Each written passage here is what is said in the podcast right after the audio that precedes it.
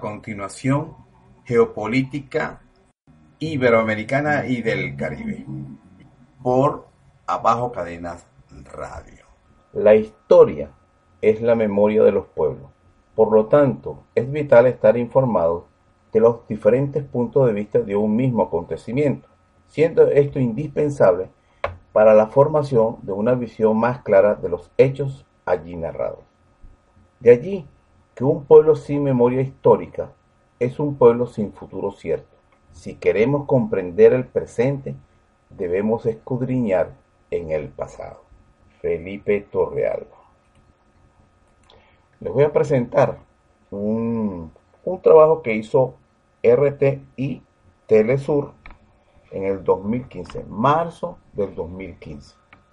Y lo vamos a relacionar con unas declaraciones de este, este tiempo, del día de hoy, o de ayer, mejor dicho. Vamos a comenzar primero con las declaraciones o el programa de Telesur.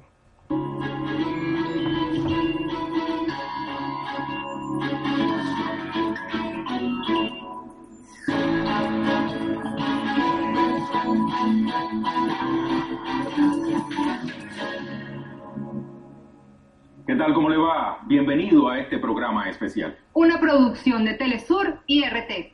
Y entrando en materia, mucho se dice sobre Venezuela y Rusia, pero también mucha intoxicación informativa se divulga sobre estos dos países que hoy se encuentran en la mira de Estados Unidos. ¿Existe alguna relación entre lo que sucede hoy en estos dos países? ¿Por qué la Casa Blanca los ha declarado sus enemigos y solicitó al Congreso más recursos para contenerlos? ¿Por qué las grandes corporaciones mediáticas divulgan solo la versión de Washington y ocultan las demás?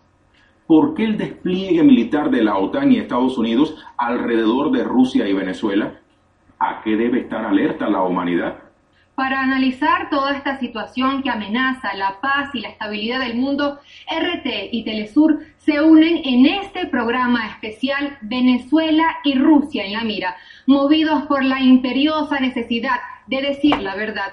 Es nuestra obligación contextualizar, brindarles la información que le ocultan las grandes corporaciones mediáticas y presentarles la otra cara de la moneda. Por eso, durante esta hora, acompañados de reconocidos analistas de distintas partes del mundo, contestaremos todas estas interrogantes que hay sobre la mesa.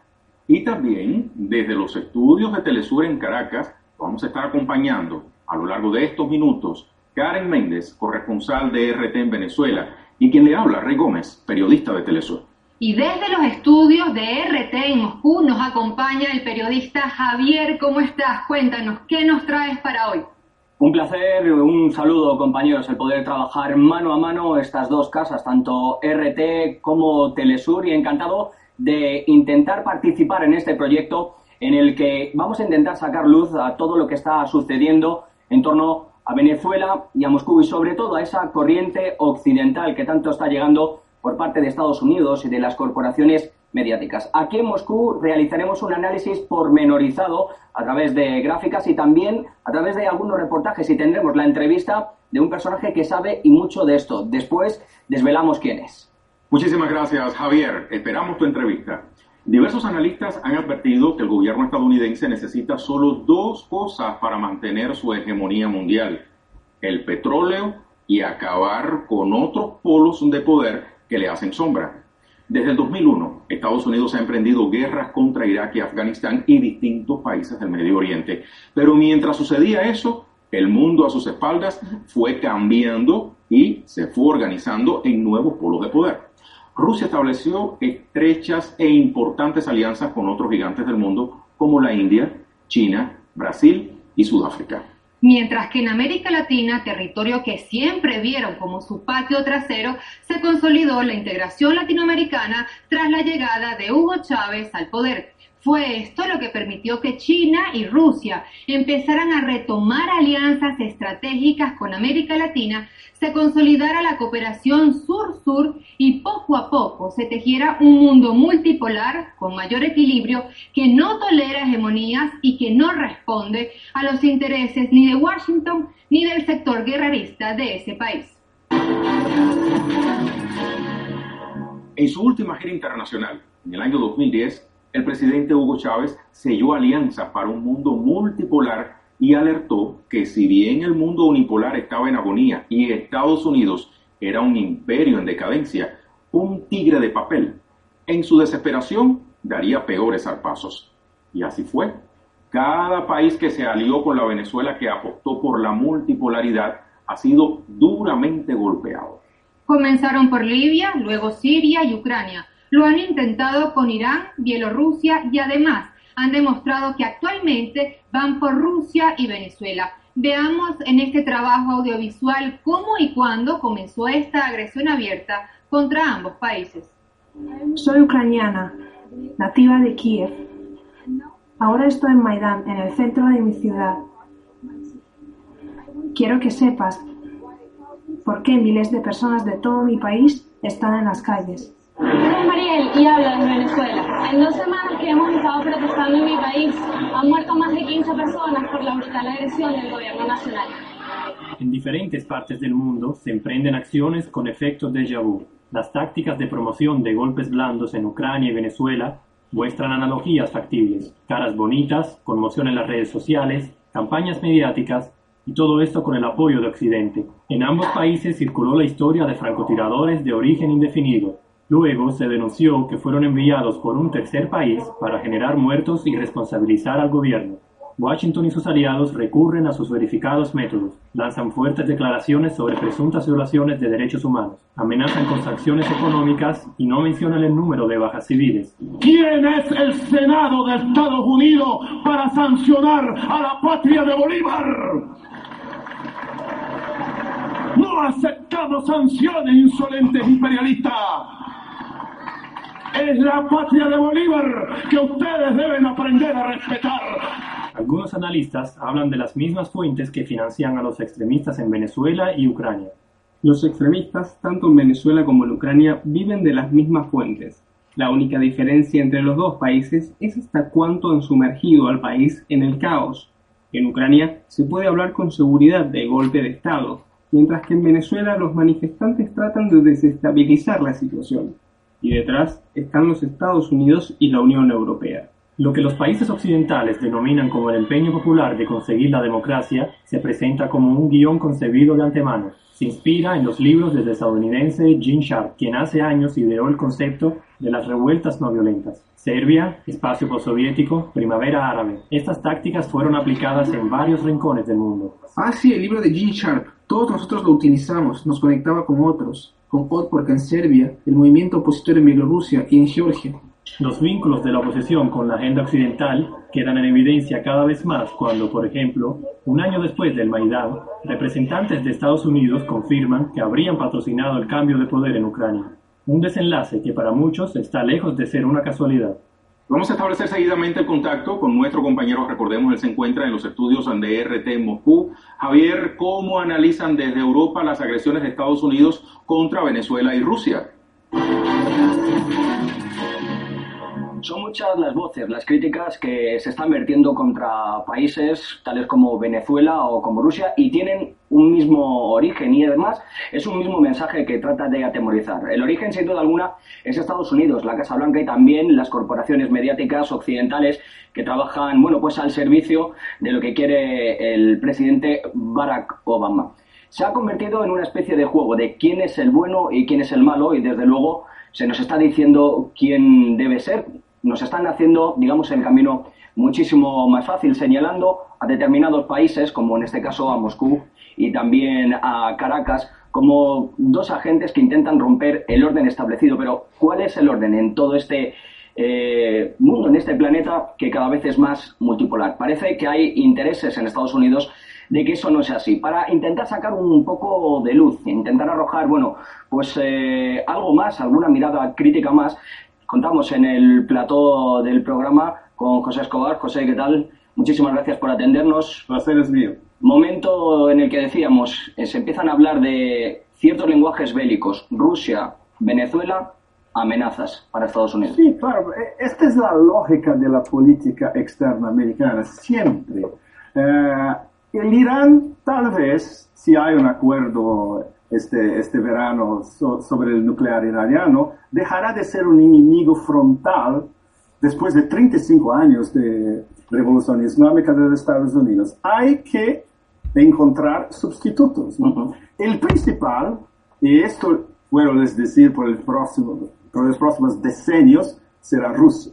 Porque Rusia, y Rusia aliada con China especialmente, es una amenaza frontal a la dominación americana en Eurasia, en Europa y Asia. A veces este tipo de sanciones, estas amenazas que se están convirtiendo en sanciones, en multas, intentando acorralar a países como se está haciendo, por ejemplo, con Rusia, a veces no ayudan al beneficio, no vienen en beneficio de Estados Unidos. Están perdiendo muchísimos clientes comerciales, ¿no? No, los americanos no pierden nada porque están observando, como si una, una, una pelea de box, están muy al, alrededor del ring. ¿no?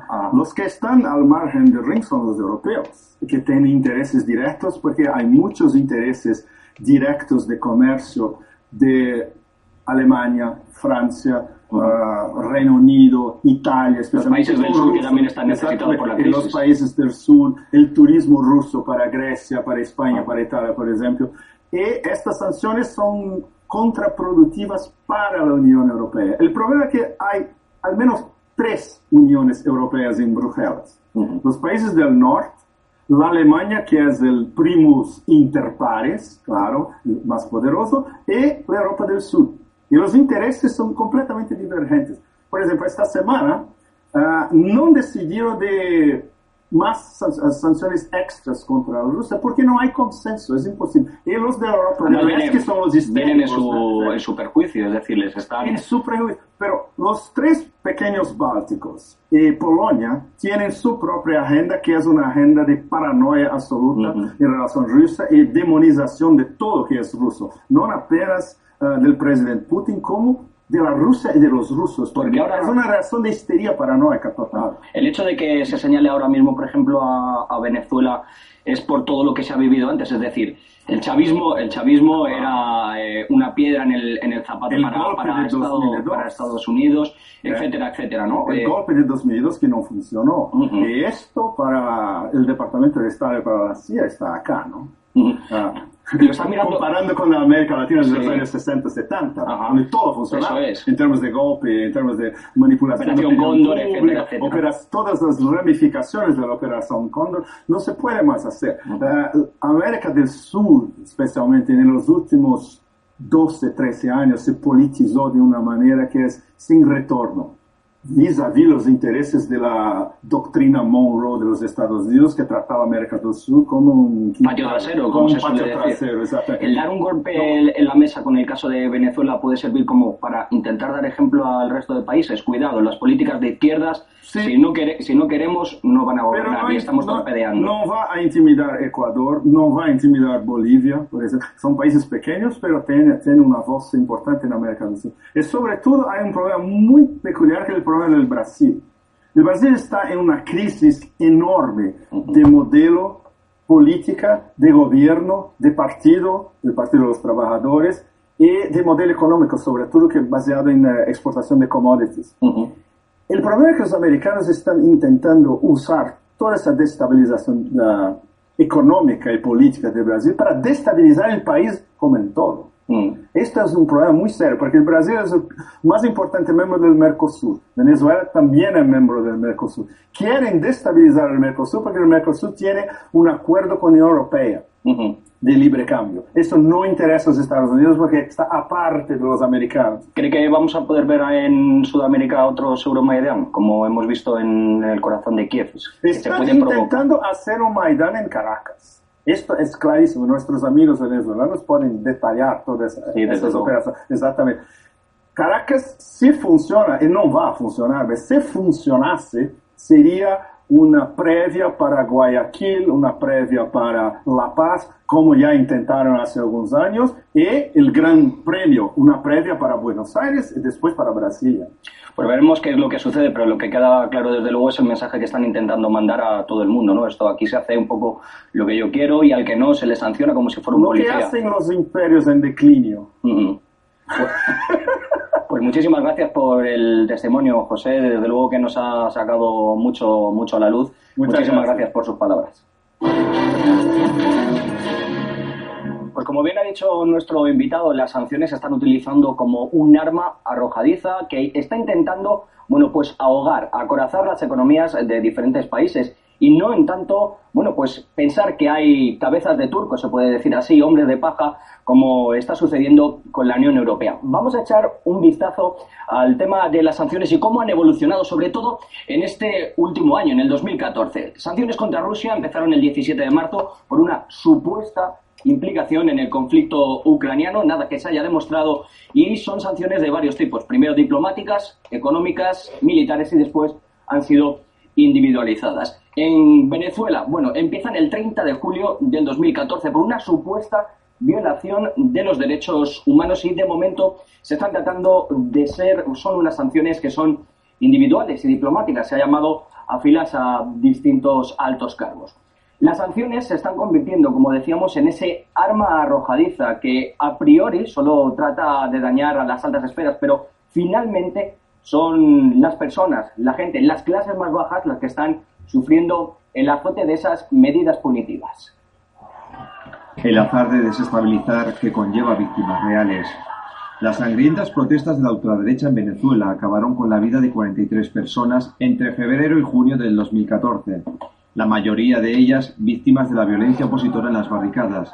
Seis de los muertos fueron atribuidos a los cuerpos de seguridad, tres de forma accidental y el resto por acciones violentas de diferentes signos. En noviembre pasado en Caracas se instaló el Comité de Víctimas de las Guarimbas, que busca justicia por los delitos cometidos. Está integrado por casi 50 familiares de los fallecidos en los actos violentos, por aquellos que aún viven con un inmenso dolor en sus corazones. Es este hueco que hay en el pecho que no se me quita. Es ese vacío que no creo que nunca pueda llenar de nuevo. El comité ya se ha dirigido a la OEA, a la ONU y otras instancias. Sin embargo, sus voces fueron ignoradas, mientras desde Occidente abogaron en varias ocasiones por la liberación del líder opositor venezolano Leopoldo López, responsable de convocar las acciones desestabilizadoras. El conflicto ucraniano empezó con las protestas en Maidán, aplaudidas por Occidente y llegó a sembrar 5.000 víctimas mortales. En el este del país, los constantes ataques del Ejército Nacional no dejaban sobrevivir a la población civil.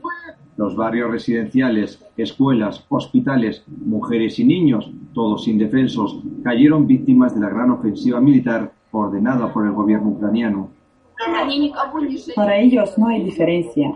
No les da lástima matar a quien sea, ni siquiera a estos pequeños niños.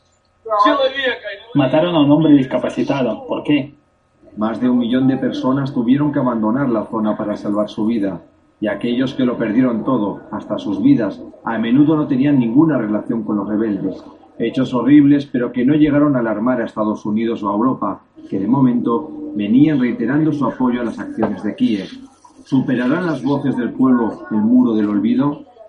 En este esfuerzo por aclarar el escenario mundial, tenemos con nosotros a otro destacado investigador. Se trata de Thierry Missan, el eh, director de la web Red Voltaire. Señor Thierry, geopolíticamente hablando, ¿qué significa atacar a Rusia y a Venezuela? No es simplemente atacar a Rusia y Venezuela. Al principio, Estados Unidos había previsto desplazar sus tropas desde aquel mundo árabe hacia China. Ya sacaron sus tropas de Irak y ya empezaron a organizar problemas entre China y sus vecinos. Pero, durante ese traslado, Rusia apoyó la resistencia de Siria y Estados Unidos declaró que su mayor adversario era, en lo adelante, Rusia. Venezuela solo apareció después, y es incluso extremadamente sorprendente, ya que hasta ahora se consideraba que el problema de Venezuela podía resolverse con intentos de golpe de Estado o enviando mercenarios desde Colombia. Pero ahora, Venezuela ha sido promovida a la categoría de adversario militar. Señor Mason, usted escribió recientemente un artículo titulado Falla el golpe de Obama en Venezuela. Según sus investigaciones, ¿quiénes serían los personajes que desde Estados Unidos estarían detrás de la acción militar que pretendía bombardear distintos puntos de Caracas, la capital venezolana, entre ellos el Palacio Presidencial, el Palacio de Miraflores y la sede central de Telesur. Nadie está escondiéndose tras la tentativa de golpe de Estado. Las cosas son extremadamente claras. No fue un ejército privado. Antiguamente fue Blackwater quien tomó la iniciativa de ese tipo de operación. Al menos cinco países están implicados. Primeramente Estados Unidos e inmediatamente con él el Estado de Israel, que siempre es participante de todas las operaciones secretas de Estados Unidos en el mundo. Pero también están implicados el Reino Unido y además Alemania y Canadá. Todo estaba coordinado a nivel del Consejo de Seguridad Nacional de Estados Unidos por Ricardo Zúñiga, nieto de uno de los golpistas de Honduras en los años 60 y 70. Ya que hablamos de la nueva doctrina de defensa del gobierno de Estados Unidos, la propia Casa Blanca, señor Nizan, ha dicho que está del lado de los ciudadanos cuya democracia está en peligro, como los venezolanos. Usted alerta en su reciente artículo que esta frase presagia lo peor. ¿Qué podría ocurrir en Venezuela?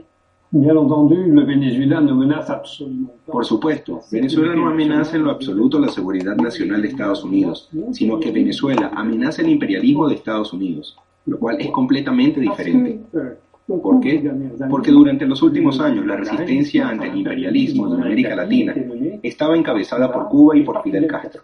Y en los últimos años, Fidel Castro transmitió el mismo ese legado a Hugo Chávez Frías, quien al principio no tenía los medios necesarios para aplicar esa política y tuvo que empezar por recuperar el control de sus propios recursos, el control del petróleo en su país. Pero en ese momento ya estaba enfermo, así que Estados Unidos creyó que todo eso se acabaría pronto, con la muerte de Hugo Chávez Frías. Pero resulta que su sucesor, Nicolás Maduro, prosigue exactamente la misma línea, y es evidente que goza de autoridad en el resto de Latinoamérica. Así que ahora es indispensable para Estados Unidos destruir Venezuela. Algunos analistas señalan que con sus intentos de aislar a Rusia, Estados Unidos cometió su peor error en política exterior, porque logró unir a dos gigantes como lo son Rusia y China, que han creado alianzas estratégicas y financieras sin precedentes e incluso han dado los primeros pasos para desdolarizar la economía utilizando las monedas locales en sus transacciones comerciales. Señor Mason, ¿midió Obama las consecuencias que podía tener el intento de aislar a Rusia? En realidad, esto es una carrera. Por un lado, Rusia y China tratan de unir sus monedas. Pero del otro lado, Estados Unidos está haciendo lo mismo con la Unión Europea. En las últimas semanas, el euro se ha acercado poco a poco al dólar y se ha devaluado en hasta un 20% en relación con el dólar. Estados Unidos anuncia que quiere crear una zona transatlántica de libre intercambio, o sea, hacer una fusión entre la Unión Europea y ALENA, fusionar el euro con el dólar y crear una nueva moneda que se llamaría AMERO. Nadie sabe por el momento quién va a ganar esa carrera, pero si el mundo se divide entre esos dos grupos, nos veremos nuevamente en una situación de guerra fría y en una situación donde una guerra mundial será muy difícil de evitar. Muchísimas gracias por su valioso aporte, señor Misán. Y ahora, si bien diversos analistas han advertido que Rusia y Venezuela están en la mira de Estados Unidos, también el propio presidente Barack Obama confesó qué es lo que hacen ellos cuando algunos gobiernos no hacen lo que ellos quieren. Escuchemos. Debemos tener el ejército más fuerte del mundo y de vez en cuando tenemos que torcer el brazo de aquellos países que no quieren hacer lo que queremos que hagan. Si fallan otros mecanismos de presión como económicos, diplomáticos, en algunos casos militares, si no tuviéramos esta dosis de realismo, no podríamos alcanzar nada. Además de todas las tácticas diplomáticas, políticas y comunicacionales desplegadas por el gobierno estadounidense contra Rusia y Venezuela, el presidente Barack Obama envió al Congreso el presupuesto fiscal para el año 2016. En él incluye a Rusia como una de sus prioridades para contraponer un apartado adicional de 58 mil millones de dólares para operaciones no planificadas en el extranjero. Pero a eso se suman los 5.5 millones de dólares para apoyar a la oposición venezolana. Y como si esto fuera poco, el pasado 9 de marzo el mandatario firmó un decreto pidiendo declarar una emergencia nacional por la presunta amenaza que representa Venezuela para la seguridad de Estados Unidos. La decisión del presidente Obama es una decisión desproporcionada. No guarda ninguna proporción con la situación real de Venezuela ni lo que significa Venezuela para los Estados Unidos. Evidentemente el presidente Obama está entrampado en sus propias contradicciones, pues con esta decisión que ha tomado en contra de Venezuela, esta agresión en contra de Venezuela, lo que ha hecho es entorpecer de manera muy importante las relaciones con toda la región, las sanciones unilaterales y extraterritoriales que imponen los Estados Unidos a distintos países, no solo contra Venezuela, es también contra la Federación Rusa, es contra países africanos, es definitivamente una violación al derecho internacional, es algo que debe cesar. Este decreto, que para muchos es una declaración de guerra contra Venezuela, fue condenado por América Latina en pleno. Los países de la UNASUR instaron a Estados Unidos a derogar el decreto y los países del ALBA, además de condenar esta agresión, instaron a Estados Unidos a reflexionar y nombraron una comisión de ambos bloques latinoamericanos para entablar un puente de diálogo entre Estados Unidos y Venezuela.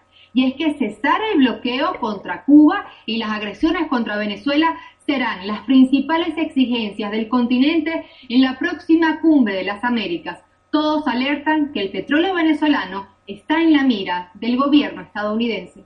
Ni a Rusia ni a Venezuela le van a torcer el brazo y nosotros vamos a seguir en nuestro camino de construir un mundo de paz sin imperialismo.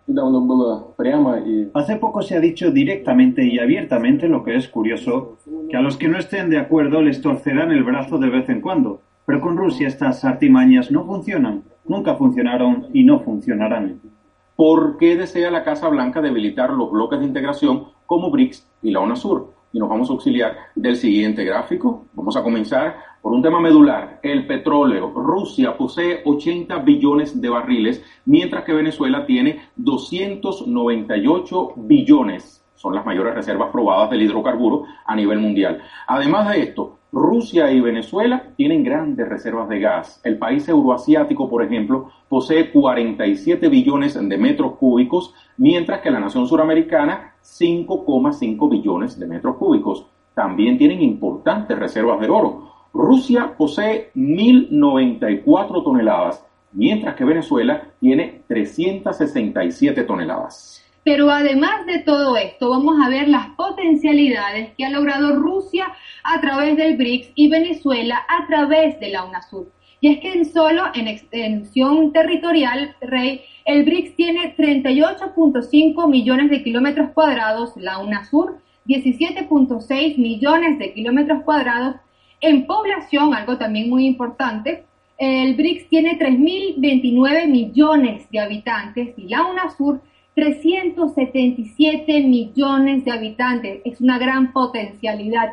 Y el PIB del BRICS representa 16.8 billones de dólares en todo el mundo y la UNASUR 4 billones de dólares. Y a esta agresión mediática, diplomática y por ende política de Estados Unidos hacia estos países se extiende al terreno militar. Lo vamos a ver en otro gráfico que hemos diseñado para usted Vamos a comenzar por el asedio a Rusia por parte de la Organización del Tratado del Atlántico Norte, la OTAN, considerada por diversos analistas como el brazo armado de Estados Unidos. Aquí observamos cómo países que fueron repúblicas soviéticas antes de su desintegración, como Estonia, Letonia, Lituania, Polonia y otros, y ahora forman parte de la Alianza Atlántica, estarían sirviendo a los intereses de Estados Unidos de acorralar al gigante euroasiático. Rey, y es que ese mismo acoso militar lo vemos en América Latina con bases de Estados Unidos instaladas en países que rodean a Venezuela, es decir, bases militares de Washington que podrían agredir a esta nación suramericana. Muchísimas gracias por acompañarnos en este programa especial Venezuela y Rusia en la mira una producción de RT y Telesur, porque si bien es nuestra obligación informar, también es su derecho estar bien informado. Hasta la próxima.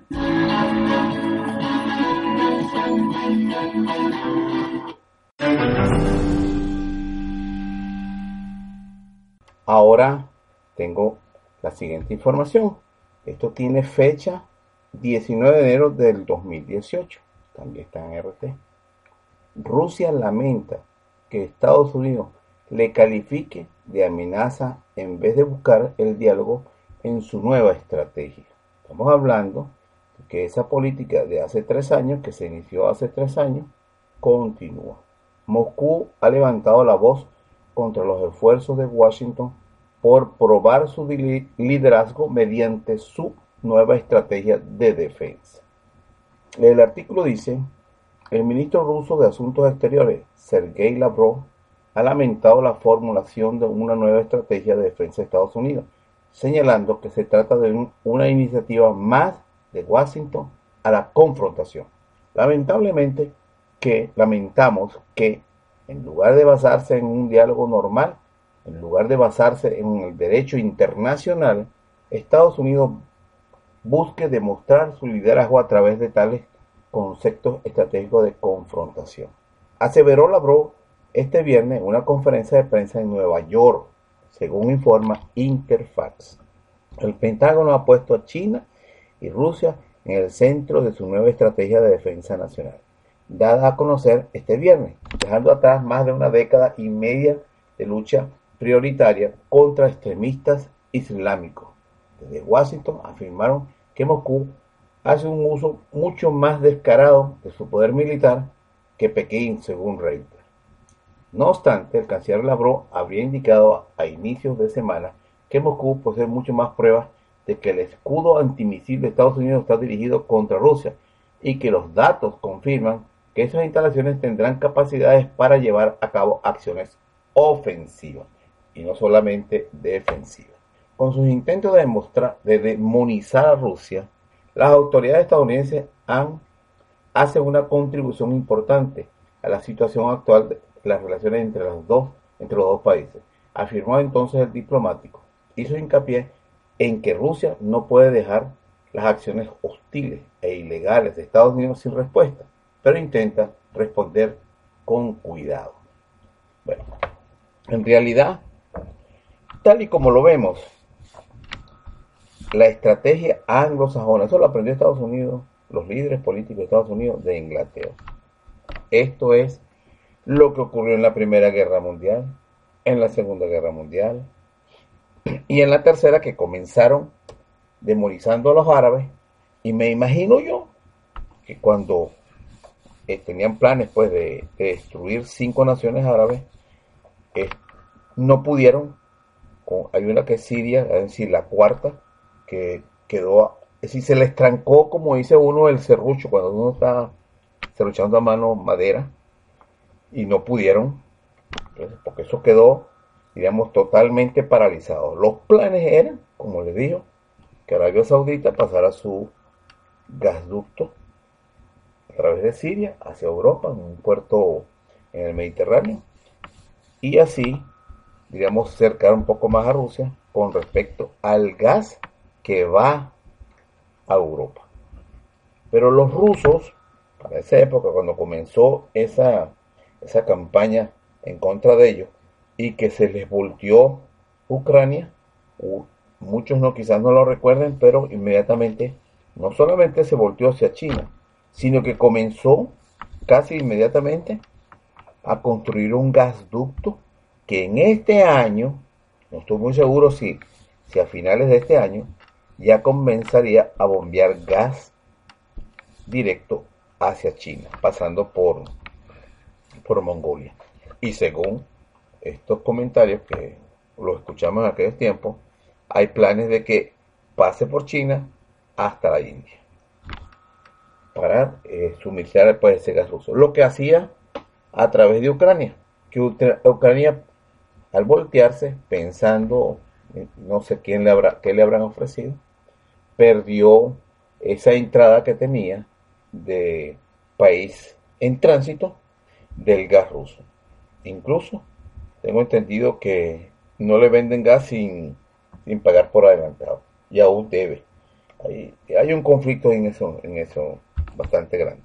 El caso es que Rusia buscó la forma la fórmula de suministrar a los países más importantes, que es Alemania.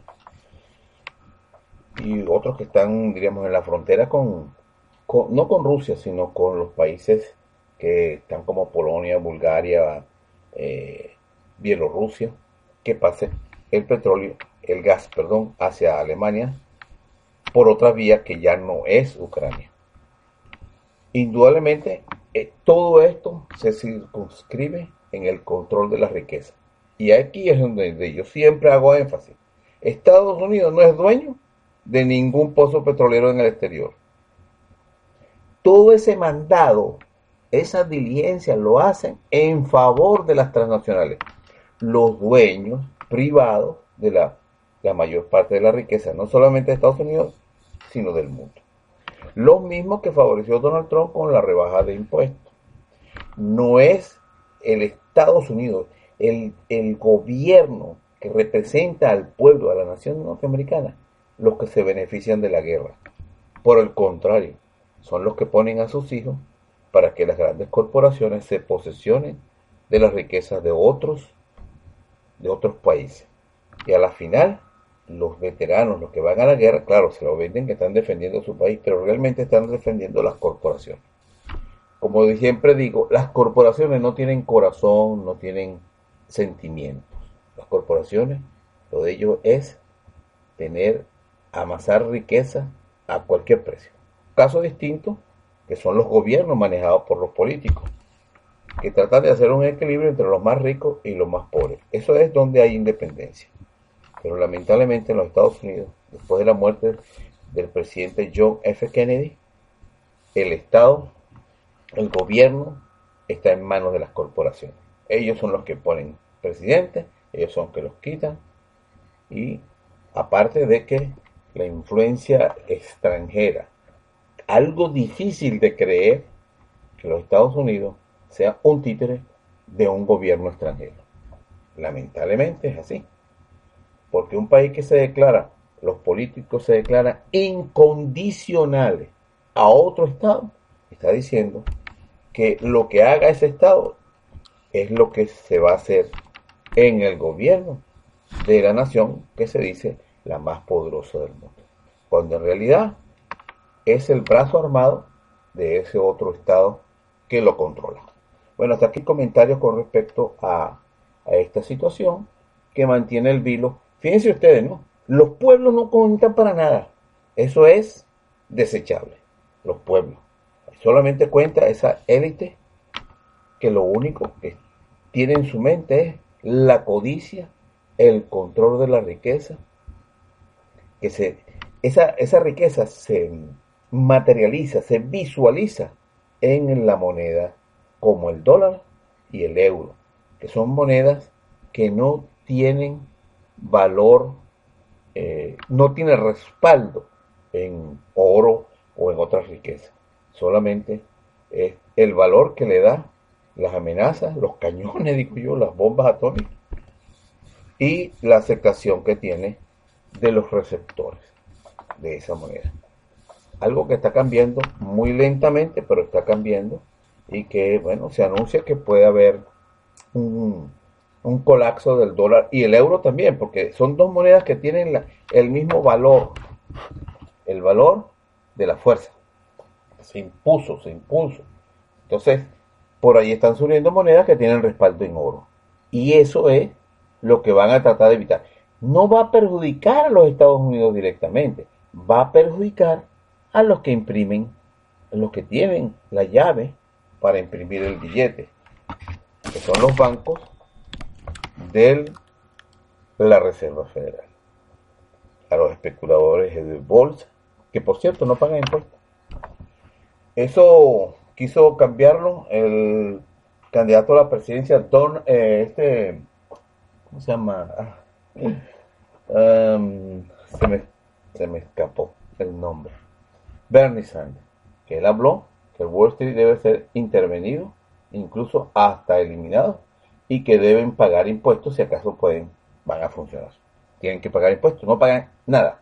Ni la, la Reserva Federal, el gobierno de los Estados Unidos le paga impuestos. Miren bien esto, el gobierno imprime bonos de deuda, se lo entrega a la Reserva Federal y la Reserva Federal le imprime los billetes. Y por eso el gobierno de los Estados Unidos tiene que pagarle deuda, intereses por el préstamo. ¿Qué hizo este presidente Kennedy? Dijo, no, yo voy a imprimir mis propios billetes. El gobierno de los Estados Unidos puede imprimir su propio billete como un Estado soberano, como lo hacen la mayoría de las naciones. Y no duró sino tres años. El otro, que hizo lo mismo, pero ese lo imprimió, eh, también lo asesinaron, que se llama Abraham Lincoln. También creó el dinero soberano de los Estados Unidos. Entonces, ¿de quién es el país? ¿Cuáles son los intereses que van a ser afectados si llegara a quebrar el, el dólar o que la gente no lo acepte? Los banqueros, no el gobierno de Estados Unidos, porque el gobierno de Estados Unidos puede decir en este momento, hoy, a partir de este día, Estados Unidos va a empezar a emitir su dinero soberano. Y ya, el dólar se va. Y los únicos que van a perder son la Reserva Federal, los bancos que dan la Reserva Federal, que son los tenedores de esos bonos del gobierno de los Estados Unidos. Bueno, y con eso, esos mismos bonos, para pagar muchas veces deuda de Estados Unidos, se los entregan a países, se los entregaban a países en pago de esa deuda. Bueno, que pasen buenas tardes, hasta otra ocasión.